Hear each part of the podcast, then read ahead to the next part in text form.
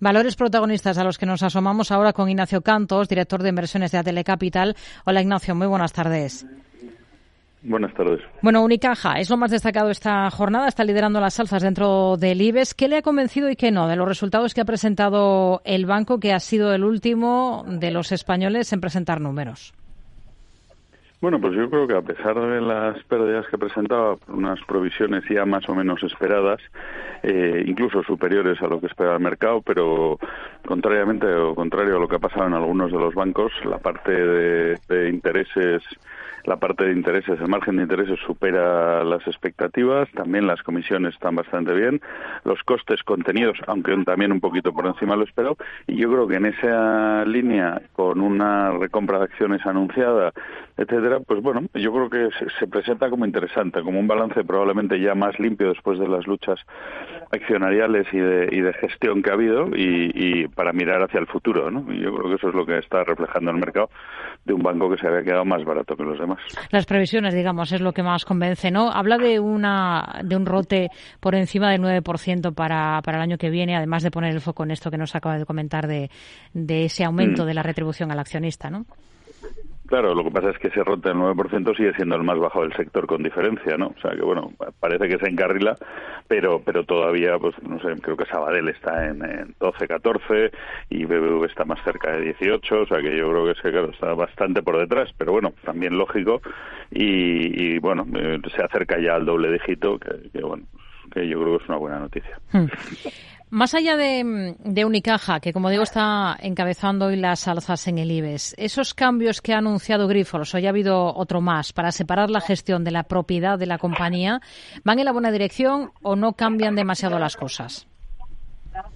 No, yo creo que evidentemente nominalmente van mucho en la buena dirección. Vamos a ver eh, sabemos que un accionista que tiene un cierto poder de control, pues aunque no esté presente, puede tratar de influir. Si eso no lo hacen luego y de verdad dejan a los profesionales a los que están nombrando gestionar la compañía no solo será un paso nominalmente en la buena dirección, sino será un paso real en la buena dirección. Otra cosa es que esos eh, esa dirección acierte en el futuro de la compañía, ¿no? Pero vamos, yo creo que eso hay que darles margen para trabajar y la compañía está mejorando mucho en el operativo, como ya por otro lado se esperaba después de todo el, el Armagedón que supuso la pandemia, etcétera, etcétera, y yo creo que en ese sentido eh, pues hay que dar un voto de confianza y efectivamente pensar que se alejan de la gestión y que van a dejar a los profesionales elegidos gestionar a partir de ahora la compañía. Sigue el impulso de Acerinox tras consolidar su presencia en Estados Unidos con esa última compra que ha anunciado de esa firma especializada en aleaciones de alto rendimiento. Confía en Acerinox. Eh, ahora, ¿cuál es la visión que tiene para la compañía? ¿Qué potencial le en bolsa?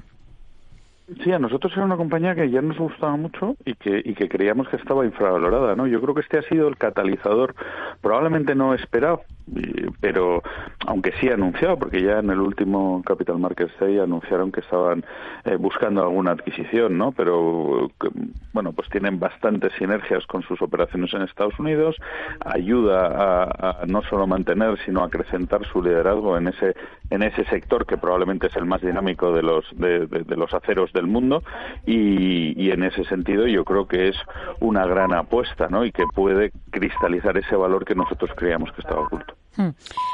Más allá de Acerinox, Indra es noticia por ese contrato que ha firmado con la estadounidense Lockheed Martin para equipar buques saudíes. Pros y contras de tener ahora mismo a este valor en cartera. Eh, bueno, la verdad es que nosotros casi el único contra eh, es que empieza a no estar tan barato como estaba, ¿no? Yo creo que el futuro sigue siendo brillante para Indra, ya muy concentrada en, el segmento de defensa. Es verdad que Minsight ya no es un lastre, sino que aporta.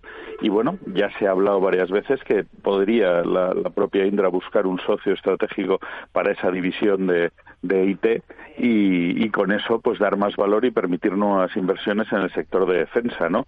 Eh, a partir de ahí sabemos que el sector de defensa pues ya no solo es Indra, sino todo el sector está incrementando sus múltiplos, pues bueno, yo creo que sigue teniendo un buen futuro y por otro lado, pues bueno, la, gestión de la compañía parece que va en la dirección correcta. Hmm. Otra compañía más, eh, Acciona, que es noticia por el anuncio de que va a construir un nuevo proyecto fotovoltaico en India, en este caso. ¿Confían ustedes en que despierte el valor este ejercicio? Bueno, eh, está claro que el sector de las renovables, con la caída de los precios del gas, que se ve reflejado un poco en el precio del pool, pues está sufriendo mucho. Si nos vamos a los peores valores del día de hoy, pues ahí está en Solaria, está Acción Energía, incluso Iberdrola, ¿no?